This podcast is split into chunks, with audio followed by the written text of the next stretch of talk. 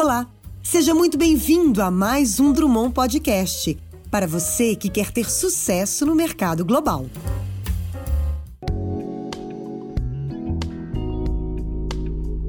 Bom dia, pessoal! Bem-vindos ao quarto episódio do Elas no Mundo podcast. Meu nome é Mônica Eisenberg, sou consultora internacional na Drummond Advisors em Nova York.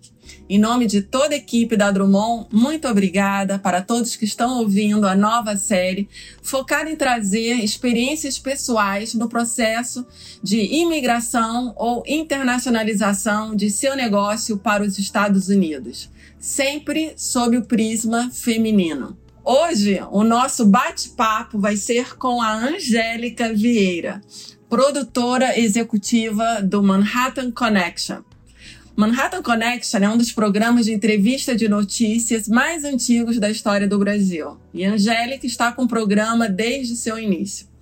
Angélica, é um grande prazer contar com a sua participação no Elas no Mundo podcast. Seja muito bem-vinda. Obrigada, Mônica. Para quem não te conhece, por favor, faça uma pequena apresentação. Então, é, eu cheguei aqui em Nova York para passar as férias, assim, um mês em 87. Várias coisas aconteceram. Nunca, é, nunca é uma história simples, sempre tem, tiveram várias coisas. Fui roubado meu passaporte, meu dinheiro, resolvi ficar, fui ficando. Aí, quando eu tinha os meus documentos, eu queria até. Sempre gostei muito da Vila Sesma. Eu falei, vou trabalhar na Vila Sesma, adoro criança. Aí, por uma conveniência, eu falei, vou procurar o escritório da Rede Globo. Eu trabalhava com produção no Brasil, de comercial, de coisas, não muito notícia, mas aí eu procurei e o Lucas Mendes era o chefe do escritório. Eu falei, ah, ninguém vai me receber, eu só vou só para tirar da cabeça essa possibilidade. Aí cheguei lá e conheci o Lucas Mendes, aí, aí eles estavam precisando de uma pessoa no escritório, era verão já de 88, e aí eu comecei a trabalhar, era um freelancer, eu comecei a trabalhar na Globo, trabalhei por um tempo, aí saí, trabalhei numa parte da Globo também que compra equipamentos para o Brasil, que foi uma experiência bacana, trabalhar com as afiliadas e vender equipamento, que era outra coisa. E aí é, saí também, falei, não, estava sempre voltando para o Brasil o tempo todo, assim, porque eu vim para passar as férias e estava voltando. Aí eu, aí eu encontrei o Lucas na rua, que tinha saído da Globo, e falou: Ah, eu vou abrir um outro escritório, fazer outra coisa. Aí tá isso, eu nunca mais voltei. E, e abri a produtora, na verdade a gente abriu uma produtora, trabalhei em outras televisões brasileiras, a gente trabalhou para a cultura, e eu sou sócia, fui sócia fundadora do, do, da produtora independente, que é o programa, primeiro programa independente da televisão brasileira num cabo, né? E feito totalmente aqui fora, e, e ao vivo, ia via Varig, a fita física, ia via Varig para o Brasil, chegava lá, não dava tempo de edição nenhuma, e eles só colocavam coisa. E a gente foi o primeiro programa contra a, agora a MTV fazendo aniversário, é contra a corrente da, da velocidade da televisão, é, né, da, da novidade, da, da, coisa jovem. A gente tinha um programa que já era velho há 30 anos atrás, que eram quatro jornalistas conversando, tossindo, rindo, era um papo de bar assim, mas tão íntimo e tão diferente da, da gente estar tá aqui de fora, era tão longe, que pegou, uma, pegou um grupo muito pequeno, um nicho assim que, que, né, que viaja muito, que está no Cabo e que, e que via em Nova York, porque a gente tinha esse, esse. Então a gente sempre teve esse, essa distinção, o programa sempre teve esse. Por isso acho que até o, a longevidade dele. Uhum. Não, que, que interessante. Então, de uma certa forma foi é, uma grande, ou seja, coincidência, né, ter acontecido de você parar no Manhattan Connection, né? Você queria é porque eu não parei no... no Manhattan, na verdade eu fundei o Manhattan Connection. É isso, eu fundei junto exato. com, exato, eu fundei. Eu, eu mas quando você vai, eu sou sócia fundadora do programa, assim, porque, aí outra coisa que acontece, é como eu não apareci uh, 99% do tempo, numa época eu fiquei muito famosa porque eu só aparecia o meu nome, o Lucas falava Angélica, por uma, eu, por uma importância, porque ninguém parava de falar. Eu falei, Lucas, a gente errava os cues e eu falei, por favor, fala o meu nome, porque a equipe toda era americana. E atrás das câmeras o controle era só de americanos. E o Lucas na bancada e a gente tinha que se comunicar e, e ninguém parava de falar. E o, e o editor, o diretor americano não entendia. Aí eu falei, fala meu nome. Aí ele falou, Angélica. Aí todo mundo parou de falar. Então era Paulo Francis, Nelson Mota, Caio Blindo. Todo mundo parou. Falou, bom, o que, que ele tá falando? E aí ele falou, Angélica, então agora fala do Bill, roda o Bill Clinton, vamos ver o que, que tá acontecendo na Europa. E eu que editava e preparava todos os VTs e produzia as imagens todas do programa, rodava o VT. E durante anos foi assim, ninguém me via e falava: Ah, você é a Angélica do Manhattan, eu sou a Angélica do Manhattan, mas é sempre. Uhum. E, e aí até, bom, até hoje aí eu virei a Angélica, aí eu sou a Angélica do Manhattan. Agora tem cara, agora eu tenho cara no programa. É, agora eu tenho cara. Ai, que, que, que interessante. É verdade, porque eu várias vezes, antes mesmo de te conhecer, que eu ficava curiosa. Quem é essa Angélica, né? Que tá sempre mencionada, né? Que é sempre mencionada no programa, mas enfim, mas que bom que agora você apareceu e tal. Agora, na, então, na primeira fase né, do programa era o Paulo Francis, o Caio Blinder e Nelson Mota. E depois somaram três outros participantes, que era o Diogo Mainardi, de Veneza, Ricardo Amorim, de São Paulo, e o Pedro Andrade, que alternava entre Nova York e Miami. Como foi para você trabalhar, porque eram todos homens, né? Então, sendo mulher, como foi essa experiência é, trabalhando com uma equipe de homens e você sendo a única mulher?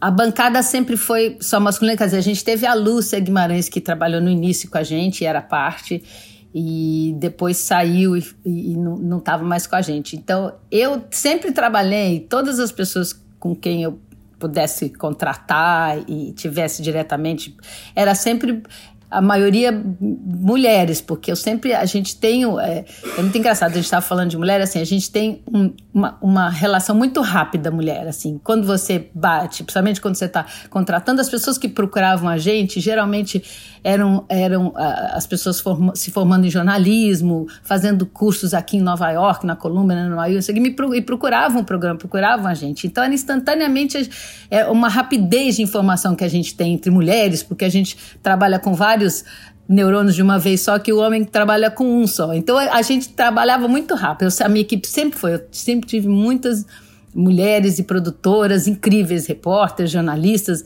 trabalhando comigo, mas a bancada é ainda só de homem branco. E é, mas pessoas ótimas, que a gente se dá super bem, a gente tem. É, sabe, não, são pessoas brilhantes. O Lucas é um mentor para mim, né? Eu saí da faculdade. Faltou os últimos meses, eu vim para cá e caí nessa escola, assim, caí nessa escola é, realmente é, da realidade, do dia a dia. Eu, caí na, na, no, trabalho. Eu vim até o final da escola, era Lucas Mendes, Paulo Francis, era o jornalismo, Caio Blinder, era essa coisa internacional. Então são, são clássicos do jornalismo. Eu não posso.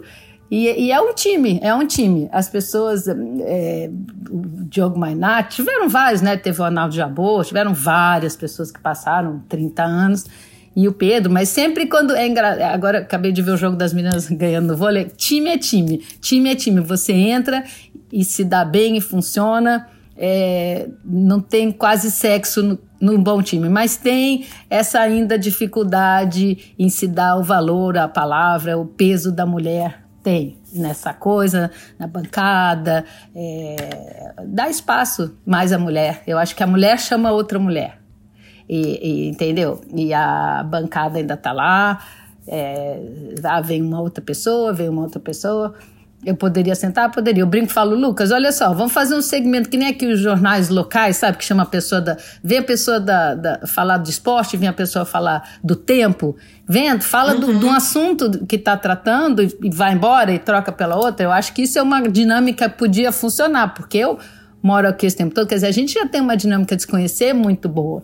Então, eu falo das coisas que eu quero falar e que eu sempre tive liberdade, falei no programa, que durante mais de 20 anos fiquei fazendo pesquisa de filmes feitos em Nova York, ia filmar o lugar, quer dizer, a gente tem muita história para trocar e pode ser feito assim, mas uma rata é uma rata, deixa estar, deixa estar, a gente está aqui, né, mano, que a gente não vai a lugar nenhum, então a gente vai fazer. Claro. Estamos não, aqui. Manhattan Tá para ficar. Agora, o Manhattan antes estava na Globo e agora tá, tá na TV Cultura, né? Isso. Qual é a nova cara do Manhattan? Isso? É, ela não mudou muita cara, né? A cara então continua. A gente saiu, a gente começou que no bom, GNT. Que bom. É, que, a, daí o GNT, que passou Globo News, aí realmente também mudou. O GNT era um casal de mulheres, é um canal mais direcionado a mulheres, era engraçado.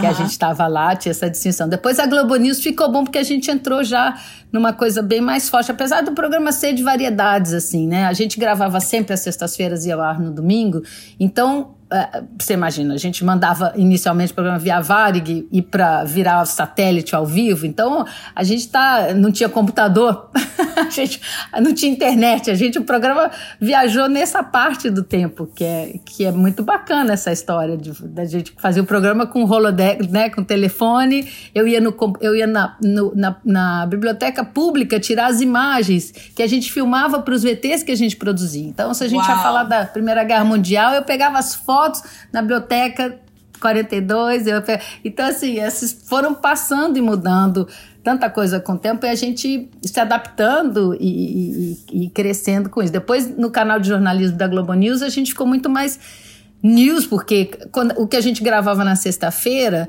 já vai ficar velho no domingo à noite, se o nosso assunto. Por isso, o programa, a, o diferencial é a discussão mais a fundo, né? Uma coisa em depth, uma coisa profunda, uma coisa, uma discussão que não é apenas o jornal, o jornal nacional, o jornal das oito, jornal que você fala, morreu tantos, acabou, explodiu, caiu. A gente vai, vai a fundo. Então isso faz o diferencial para poder também ter assunto. A gente também faz uma coisa de comportamento diferente. A gente faz livros e, e assuntos que são mais não são, são mais atemporais, que a gente pode comentar depois. E de agora a gente está num canal que a gente já trabalhou como produtora independente, a produtora que faz, fazia a nossa Manhattan Connection, a gente trabalhou para a cultura durante uns 10 anos. E agora a gente voltou para a TV Cultura, que é um, é um carinho também, porque a cultura é, é né, a televisão pública, eu adoro a TV Cultura, eu adoro, não faço falar, porque eu acho que é, um, é ótimo, é um canal que eu assistia e gosto, e e eles são ótimos lá. A gente foi engraçado retomar, porque eu sempre daqui só falei com as pessoas no telefone durante 30 e tantos anos. Eu só conheço pessoas que a gente conhece por voz e por telefone, chamada telefônica. Agora reencontrar as pessoas. Oi, gente, agora volta. Então foi muito bom. E o canal adora, a gente tem liberdade e a gente está agora se adaptando com essa casa nova. Ai, que legal, Angélica. Eu adoro também a, a TV Cultura. Eu acho fantástico, assim, e, e, e, e, muito interessante também as abordagens que vocês fazem. É muito legal.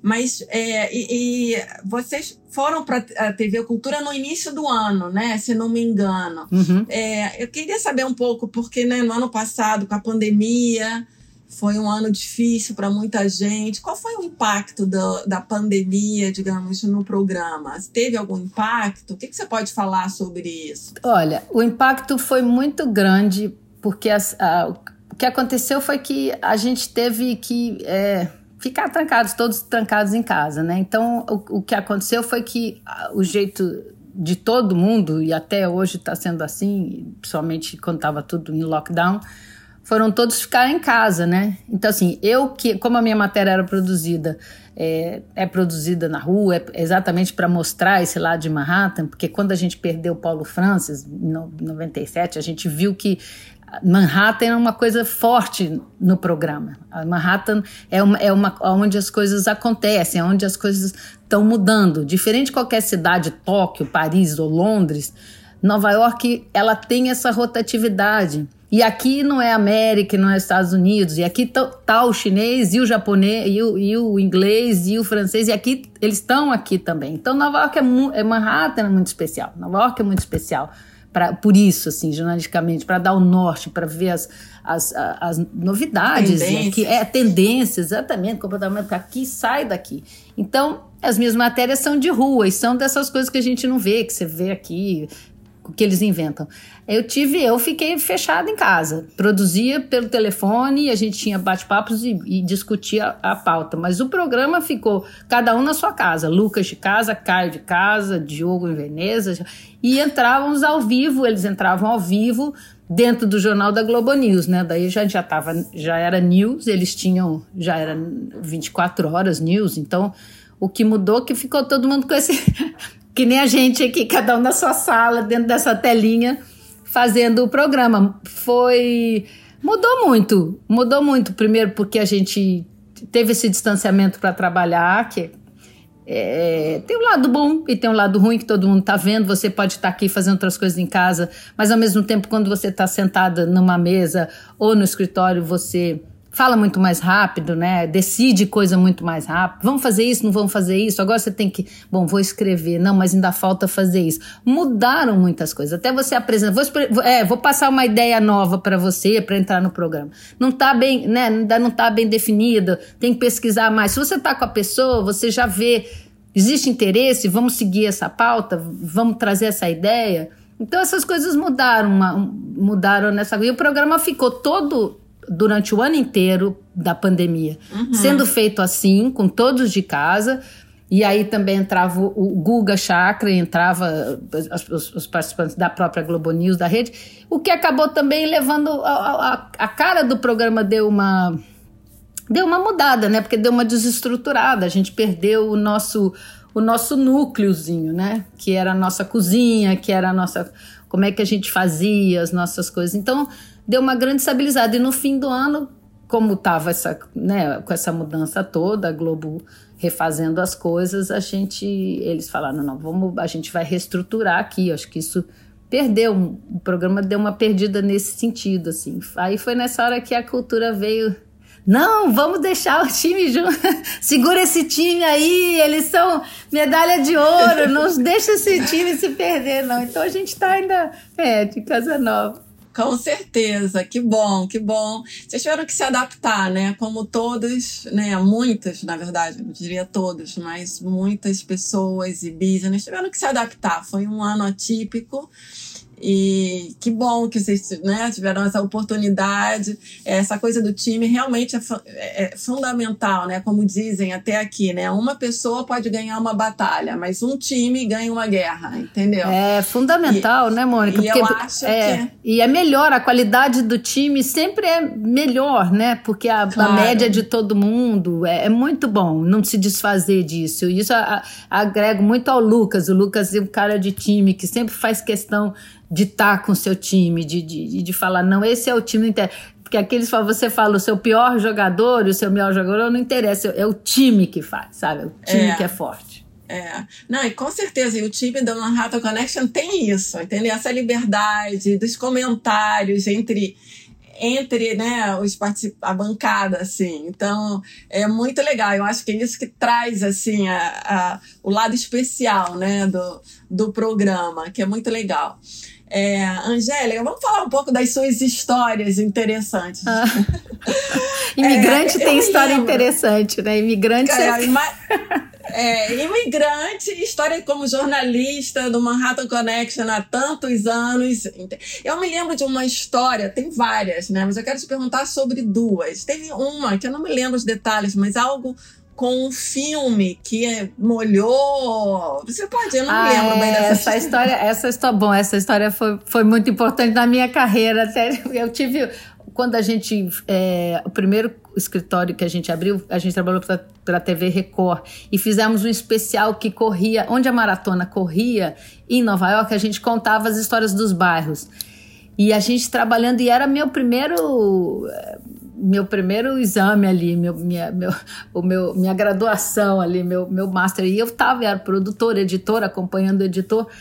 Poxa, a gente foi trabalhar numa noite que era a noite inteira. Eu saí de casa e falei pro meu marido Zé Luiz, falei, olha, acho que eu só volto amanhã, porque eram assim 15 minutos de edição, aquela coisa, um volume altíssimo. Cheguei depois de cinco minutos, ele falou, o que aconteceu? Eu falei, puxa, pessoa botou um café e eu, o café virou em cima da fita. Eu bati o café, virou em cima da fita do original, que é uma beta, uma fita de áudio oh do programa. E agora, assim, eu falei, bom, agora e era também. A fita que você precisava. Era a fita, era, era, era a fita original, era a gravação com qual a gente, era, era, era o programa que a gente precisava editar para o dia seguinte ao ar. O Zé Luiz chegou e falou assim: Mas eu resolvo isso.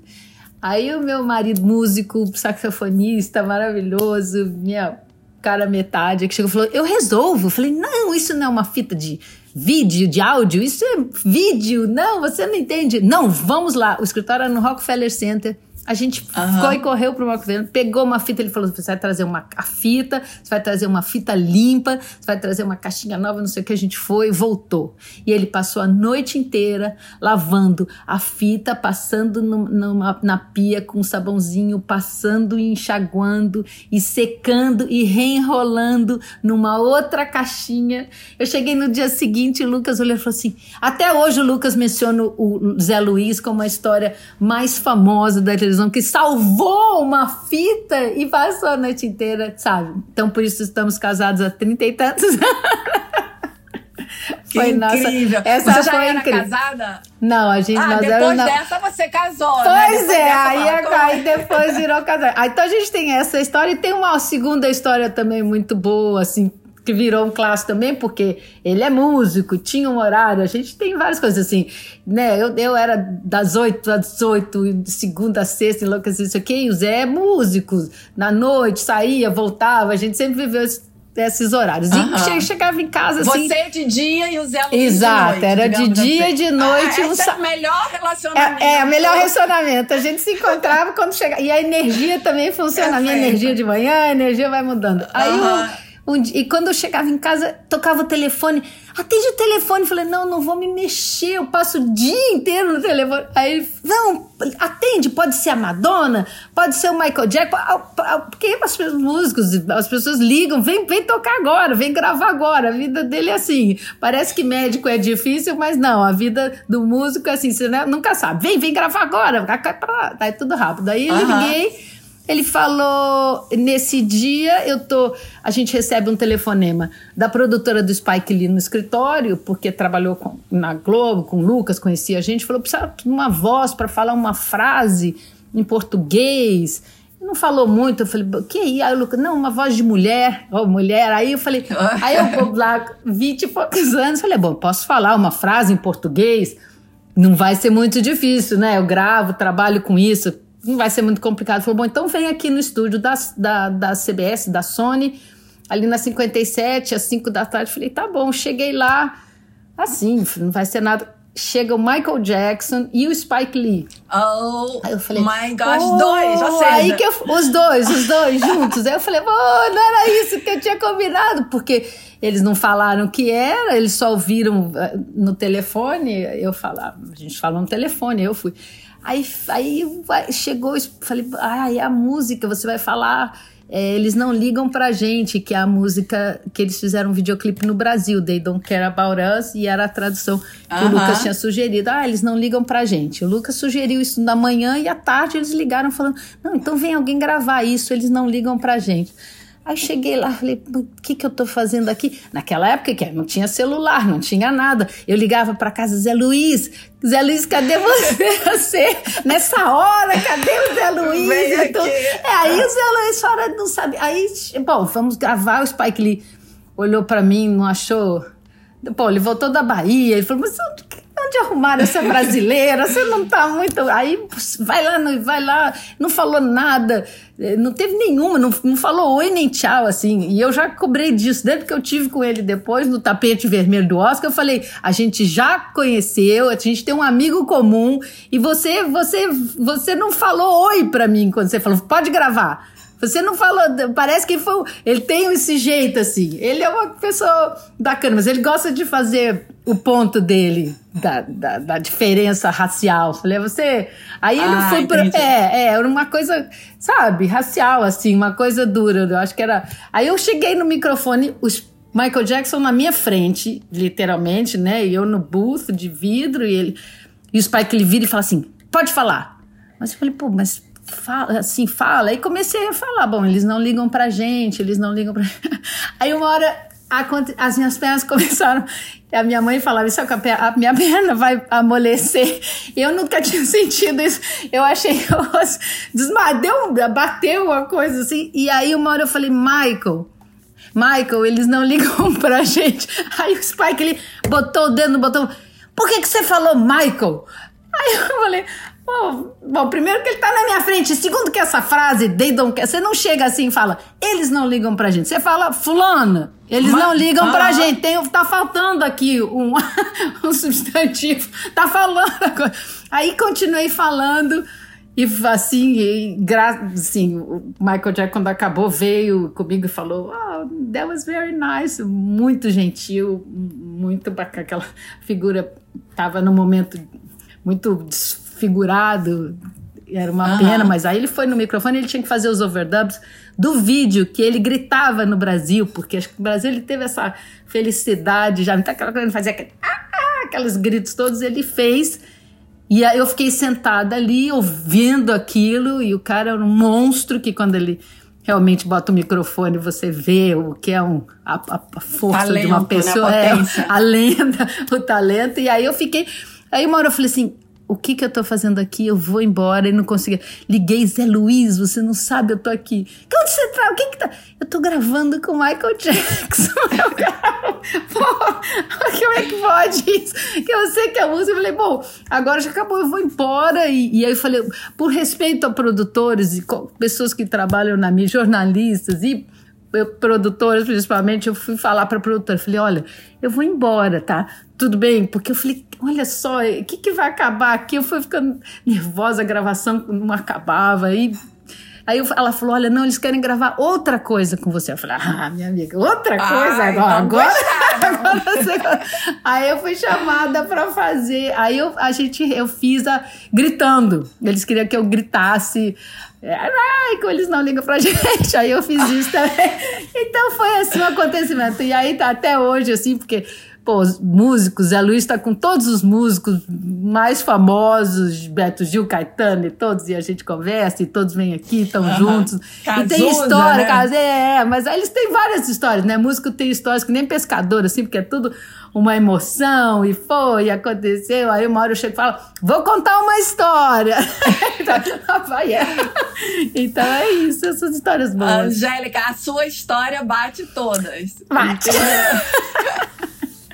Bate todas a do Zé Luiz, você pode falar Não. tranquila, entendeu? Quem que gravou? E numa só, Spike Lee e. Pois é. A dobradinha. Michael Jackson, é. entendeu? É. Dobradinha. Essa foi Não, boa. incrível. Então a Angélica Vieira veio para Nova York, fundou Manhattan Connection. É. Teve uma carreira brilhante, ah, duradoura esse tempo todo. Meus parabéns. E ainda teve a oportunidade de gravar com Spike Lee e Michael Jackson. Foi, Ou seja, já tá. É. Mônica, é engraçado ter umas pessoas, às vezes, que vem e fala assim, essas produtoras trabalham comigo, que se formam e, tem, e que fala assim, quando eu tinha dois anos de idade, eu falei, era isso que eu quero fazer na vida, apresentar o jornal, ser repórter, não sei o quê, e você, puxa, você fez todo esse, planejou tudo isso. Eu, poxa, desculpa, mas eu acho que eu não planejei um assim, eu não, não planejei, né, hoje em dia, assim, quando eu ver, eu vim aqui passar um mês, eu sei o que. É engraçado, a gente estava conversando sobre isso, assim. É importante você saber o que quer e o que não quer. E você vai. Sua vida vai traçando e as coisas vão, vão caminhando por, por coisas que você vai decidindo sempre. Eu vou por aqui, eu vou por aqui, onde eu vou, e tá na hora certa, mas é, eu sabia o que eu queria ou não queria, aprendi aqui nos Estados Unidos a dizer sim, dizer não, que eu acho que o Brasil é confuso com isso, a gente fica sempre. Mas eu, eu trabalhei no Brasil e, e entendi as dificuldades e o, e o teto que ainda tem, que ainda tem aqui, a dificuldade muito maior no Brasil, a falta de transparência com relação, sabe, principalmente o papel da mulher também de, de, de, de ser levada em, em, em consideração e, e dado valor. É, um, é, um, é esse processo que a gente ainda continua tendo que provar cinco vezes mais. Eu gostei quando Obama falou, todos eles falam assim: eu tenho que provar três vezes que eu sou melhor do que um homem branco. E a gente, como mulher, temos que provar também dez vezes que a gente é melhor. E que a gente está falando uma coisa que faz sentido, que é importante. Porque é difícil, é difícil, é difícil. É difícil. Com certeza. Mas e... a gente tem que, tem que ficar. tem que ir aí, não pode desistir, não. Eu imagino que você já quebrou vários, é, como se diz aqui, glass ceilings, né? Tetos de vidro, eu acho, de uma, né, com essas suas conquistas. E, um, Angélica, e você cobriu também o Oscar há alguns anos, né? Foi, Como foi, foi, essa experiência de cobrir assim um, uma premiação das mais importantes? Você pode compartilhar um pouquinho? Sim, sim. É, é, a, a, bom, o Oscar é uma, é uma, né, uma, é, uma é, é muito bacana você ver uma indústria que, que, que, que dá prêmios para as pessoas todas da indústria que trabalham nela. Reconhece. E, e né? reconhece, exato. E, e, e, internacionalmente, assim. Mas, porque, assim, isso a gente também vê no Brasil. O Brasil tem determinados prêmios é, de televisão, eu não sei qual, que, que na verdade assim, ah, então vou dar os prêmios para as pessoas da minha televisão. Aí as pessoas dão um prêmio da assim, que não existe realmente essa interação. Nem assim, não sei como na música ou em outras coisas, sabe? Você a transparência, a importância de estar todo mundo junto, porque é isso, é uma coisa global. Então, uma festa global que mexia com a gente, né? A gente no Brasil, quando estava um filme brasileiro, quando teve a nossa querida Fernanda Montenegro, quando a gente vê essas possibilidades, é tão importante, é tão bacana, é como as Olimpíadas que a gente está acompanhando agora, é um mérito da pessoa.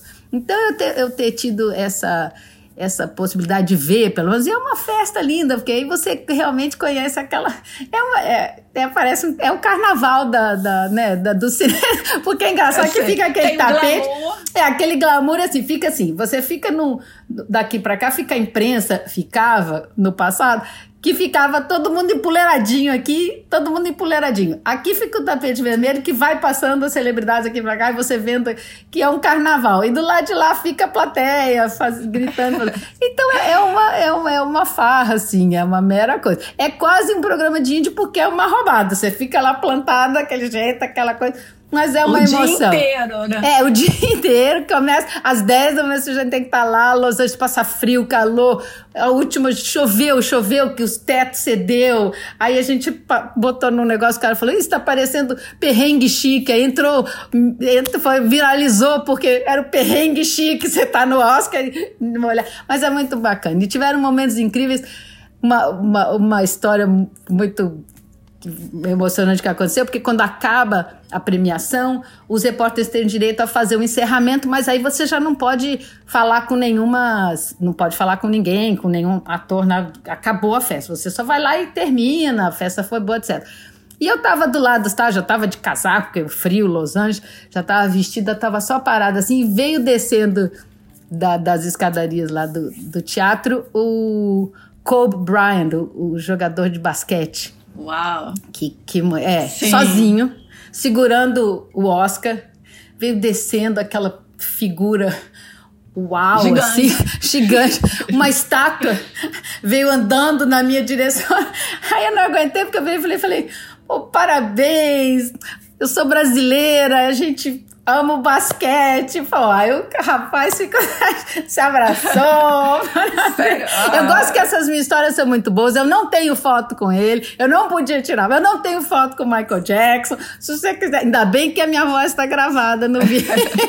e eu, como editora, não acreditei até o fim, porque eu edito e parte do meu trabalho é cortar tudo, é cortar tudo, tirar e não entra. Então. Depois que eu vi que a minha voz ficou no, no, no, no videoclipe e esse encontro com, com o Kobe Bryant, o cara que agora nem tá mais aqui. Nenhum dos dois. Nenhum dos dois. Nenhum dos dois. Bom, tá na sua memória é. e você compartilhando essa memória com todos nós aqui é um grande. Porque tem certas coisas que você pode ter vários selfies, mas é. eu, eu acho que é a memória que fica, entendeu? O selfie você pode perder, pode cair café, né? no seu Se dissolver, celular, é verdade. Dissolver, é verdade. mas a memória fica fica para sempre.